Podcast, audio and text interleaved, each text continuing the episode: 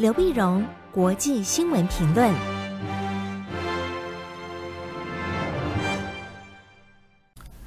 各位听众朋友，大家好，我是台北东吴大学政治系教授刘碧荣，今天为您回顾上礼拜重要的国际新闻呢。第一个，我们先看美中关系的发展。在上礼拜三，十月六号的时候，中国国务委员杨洁篪和美国国家安全顾问苏利文在瑞士的苏黎世进行了六个小时的会谈。那么大家千里迢迢啊，跑到苏黎世进行会谈，当然都对美中关系是不是有进一步的一个回暖呢，都有一些期待啊。那么在这个会谈里面呢，双方提了彼此非常关切的问题，包括了气候啦，包括区域啦。那么苏利文呢，也提出来了人权、新疆、香港、南海和台湾问题，表示美国的关切。那杨洁篪这边则表示呢，希望美国不要再用这些议题来干涉中国的内政啊，希望美国呢能够尊重中国主权、安全和发展的利益。那么，呃，当然基本上可以看得出来，这也是各说各话哈，这是两条平行线的，就双方各自表达自己的关切，宣示了底线。但是值得注意的就是，呃。这事情讲完之后，杨洁篪的表示呢，那么希望美国不要再用“竞争”这个字眼来定义美中关系。当然中，呃美呃中国讲完之后，美国并没有听了哈。美国后来的讲话，当然还是用到“竞争”，还是用到“竞争”。但是呢，从美国的语汇来讲呢，呃，竞争是可以，但是希望竞争不要升高，变成真正的冲突。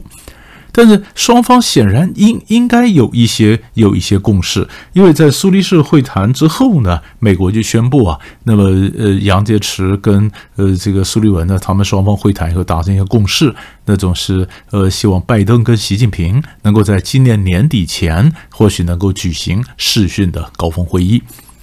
那美国这边讲完了，中国那边呢，但并没有确认了啊，所以我们就看说，到底年底呃会不会有真的有视讯的高峰会议能够举行啊？如果有的话，当然对缓和美中的对抗，呃或者建立新的一个美中互动的模式，当然有很大的帮助。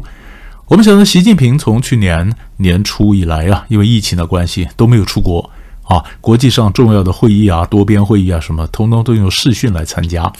本来这一次呢，呃，一般的期待说是不是 G 二零啊，G 团体的这个峰会的时候呢，呃，拜登跟习近平能够见面。到现在已经确定习近平不会参加嘛，那不会参加，那最多就用视讯，就退而求其次，拜登跟习近平是不是视讯能够举行一个峰会啊？所以我们就看后面是不是有这样的一个发展。当然，我们看到美中关系似乎有所缓和，但是美国和中国的一个竞争的大大的结构还在。所以你可以看到，在十月六号苏利文跟杨洁篪会谈之后呢，十月七号星期四，美国中央情报局就宣布要成立中国任务中心。因为中国呢，现在被情报局局长的 Burns 讲啊，那么中国不断的对美国有敌意的这个中国呢，已经变成二十一世纪地缘政治上面最大的一个威胁。所以呢，他必须要要要扩要加强对中国的情报工作哈，而且这是跨领域的、跨各部门的，所以在中央情报局里面呢，成立一个跨部门的中国任务中心。这是十月七号，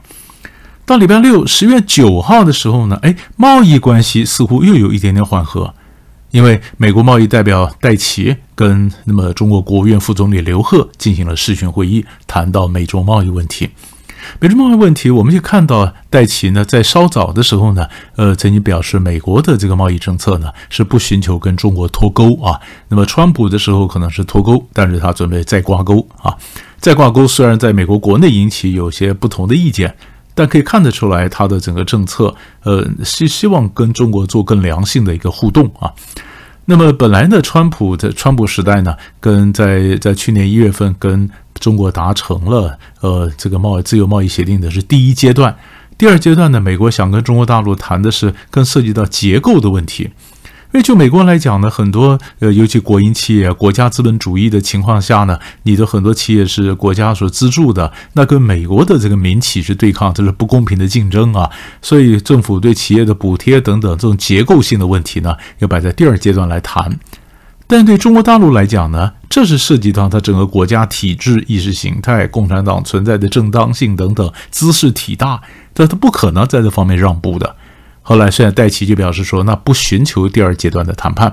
所以说你第一阶段要能够落实啊，第二阶段就暂时不谈了，不谈了。那么美国现在的重点呢，摆在加强自己的这个产业的这个韧性了、竞争力了、多样化的市场了，那么用各种的方法来限制北京有害贸易的做法啊。那当然还是会用各种方法，但是但是呢，呃，不再追求你改变的结构。那么中国大陆这边总是希望说，呃，美国能够交跟美国交涉，能够取消各种惩罚性的关税啊。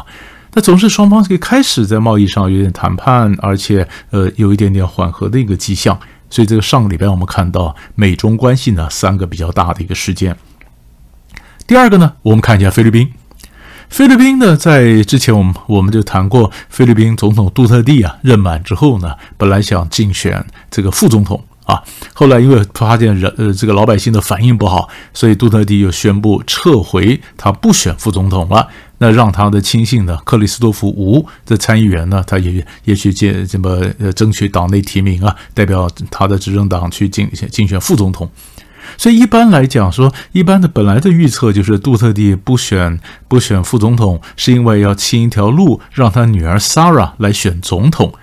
不然的话，不是很奇怪吗？Sarah 担女儿担任总统，杜特地副总统要选上了，那这整个就太奇怪了。所以杜特地说，一个国家的执政团队不能有两个姓杜特地的，所以就让路让女儿来呃竞选总统。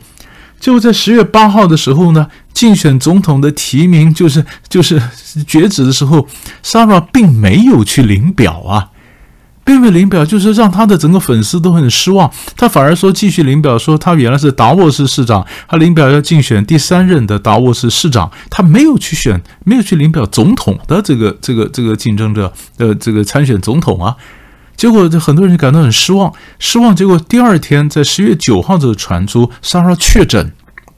啊，很多粉丝心都碎了。那 Sarah 的确诊，确诊呢，当然，当然就看他什么时候能够康复了啊。那么，但是菲律宾的政局呢，还有一点一个回旋的空间呢，就是在现在十月八号，大家呃登记截止。但在十一月十五号才会正式确定名单，中间可能有人呢，他临时这边补选呐，临时又撤回了，换候选人了等等，还是有一些后门的。那么过去杜特蒂选举的时候呢，就是用这个方法，在最后一刻让自己登记成为候选人。所以大家就看了，在十月八号到十一月十五号之间，那么 Sara 是不是康复出院，然后他怎么样再去竞选，是不是会竞选总统？啊，那么这牵涉到菲律宾的这个政局，也是蛮戏剧性的发展，所以也值得我们去关注。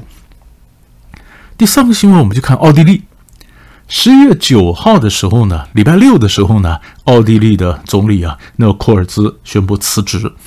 那这件事情为什么值得我们特别重视呢？因为最主要，我们先讲他为什么辞职。因为在十月呃六号星期三的时候呢，美呃这个奥地利的检察官就说，这总理库尔兹啊。在二零一六到二零零八这个时间呢，涉嫌用公款资助民调专家和新闻记者发布对他有利的报道很民调。换句话说，就是养网军嘛。网军是给他支持带风向啊，支持他，支持他，但是他支持他，所以，所以，所以这支持他，让他这个呃呃一下子变成大家攻击的对象啊。为什么是这样子？他的政府是呃保守派，他是保守派人民党的党魁，他的政府是联合政府，跟保守派跟左派绿党进行联合政府。所以绿党就说，那这事情是个政治丑闻，那么库尔兹必须要辞职啊。那你如果不辞职的话，那我就退出政府，那政府就垮台了，那势必还要进行改选。那在这样的一个情况下，库尔兹终于在礼就在礼拜六的时候宣布辞职，他推荐他的外长啊，呃沙伦贝格那么继任这么总理，但是他还是执政党还是执政党的这个党魁。那库尔兹事情值得重视，原因是他是欧洲最年轻的总理啊，最年轻总理，他才他才三十五岁，三十五岁，他在二零一三年的时候担任外长，二零一七年的时候呢，呃，五五月份的时候当选人民党的党魁，那么同年底呢就出任了呃总理，啊，出任总理，他担任总理的时候三十一岁。三十一岁后来呢，呃，他第一任的任期的时候呢，他是跟极右派的自由党来联合，自由党联合。那么后来的自由党爆发一些丑闻，因为自由党的这个党魁呢，他是拿政府的合同交换一名俄国富有的一个女女女性啊，那么的政治献金。这事情爆出来以后，变成一个丑闻呢，所以政府垮了以后，然后呢再选，再选又选出来，就他人民党还是获胜。获胜这次他就不是跟右派联合，他是跟左派联合，跟绿党联合，希望呢能够能够洗刷一下他极右派的一个形象。那库尔兹的特色就是他是属于中间的政党，保守党，属于传统的这个势力板块，可是他讲的是民粹的语言。啊，所以很多政治分析家讲讲民粹的语言，然后然后让中间的政党，呃，这个这个政治生命能够存活。哎，这是一这是还有一个典型，就是英国的首相 Johnson 都是这样的，都是中间的政党，但是讲的是民粹的语言。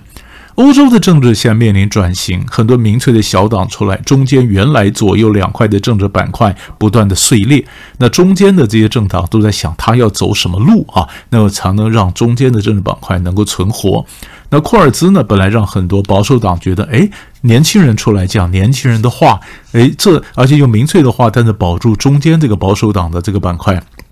或许这是一条路，就后来发现呢，年轻人抓出来的网军啊什么的，是不道德甚至不合法的，所以这下子欧洲的整个的这个保守党啊什么，就变成重新要去思考他们会什么方向，就不可能再用库尔兹作为自己的一个效法的一个对象。啊，这有世代操作，世代之间操作政治的不同的手法，以及欧洲政治板块的一个移动。啊，所以这个事情才会值得大家的关切。最后呢，我们看到美国和塔利班，美国和塔利班呢，在呃礼拜六、礼拜天的时候呢，在九号、十号在杜哈进行第一次的面对面的会谈。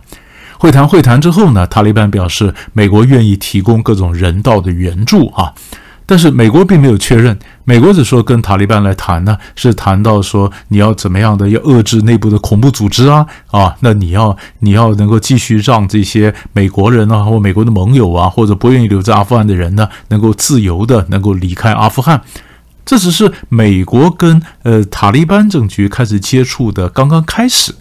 但是美国就表示这不等于我承认塔利班政权，那么要不要承认看你后面的表现。但塔利班也表示，我可以拿到美国的援助，但我不会配合美国去反恐。但是不配合美国反恐，那这援助还拿得到拿不到呢？后面的发展还有可以期待的吗？这个是我们持续观察的一个脉络。所以大概上礼拜四大块的新闻就为您做个分析，我们下礼拜再见。